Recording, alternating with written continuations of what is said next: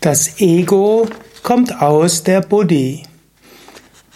Om Namah Shivaya und herzlich willkommen zum Vivekachudamani Podcast, zum Vivekachudamani Video. Mein Name Sukadev von www.yoga-vidya.de. Ich spreche über Vivekachudamani, das Kleinod der Unterscheidung, eine der wichtigsten Texte im Vedanta, geschrieben von dem großen Meister Shankaracharya um 800 nach Christus. Vivekachudamani geht es um Viveka, Unterscheidungskraft. Chudamani heißt Kleinod oder auch Kronjuwel. Mani heißt Juwel, Chuda heißt Krone oder auch Kopf. Chudamani also der Kronjuwel der Unterscheidung.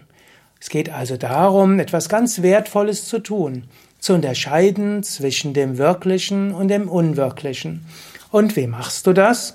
Du machst das, indem du überlegst, wer bin ich? Und dazu leitet uns Shankaracharya an. Wir sind ja jetzt im 301. Vers des Vivekachudamani und hier sagt Shankara, das Ego, die Identifikation mit dem Ich, ist ein Produkt von Buddhi.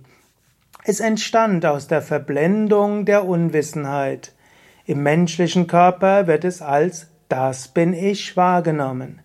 Wenn diese Verblendung der Ich-Identifikation aufgelöst wird, erfährt das Selbst die vollkommene Verschmelzung mit Brahman, mit der absoluten Wirklichkeit. Gut, einiges hast du schon öfters gehört, nämlich Ego überwinden, dann erfährst du Brahman. Aber hier eine interessante Aussage, das Ego kommt aus Buddhi.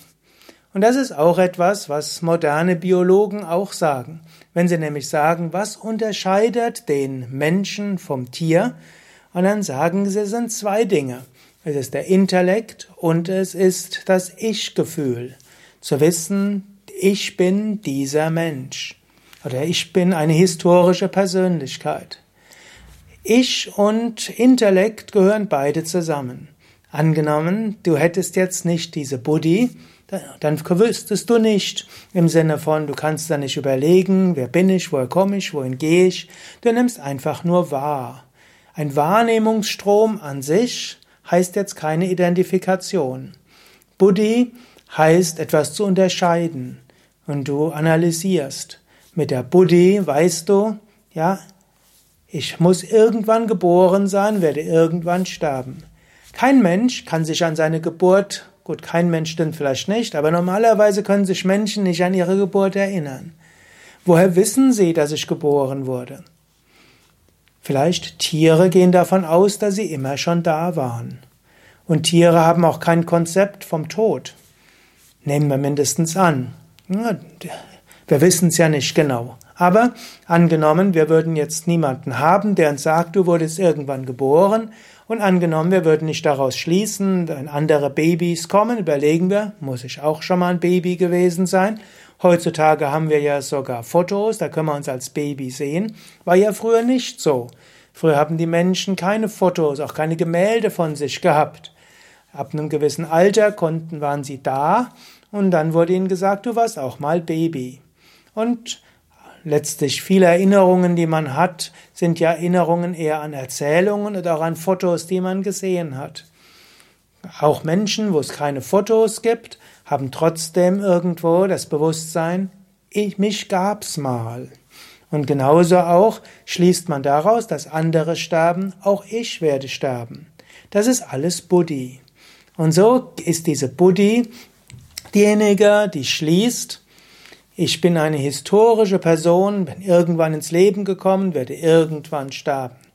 Und dann kommt Buddhi noch weiter und bezieht das, was andere sagen, auf sich selbst. Und dieses auf sich selbst beziehen ist auch wieder eine typische Funktion der Buddhi.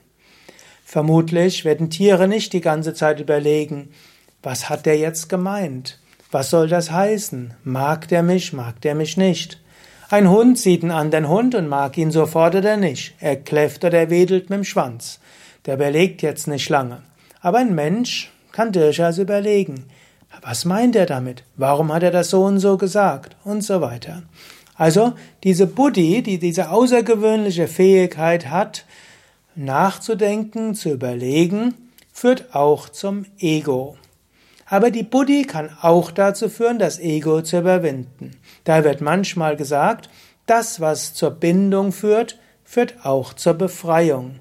In diesem Sinn, Buddhi führt zur Bindung, zur Identifikation.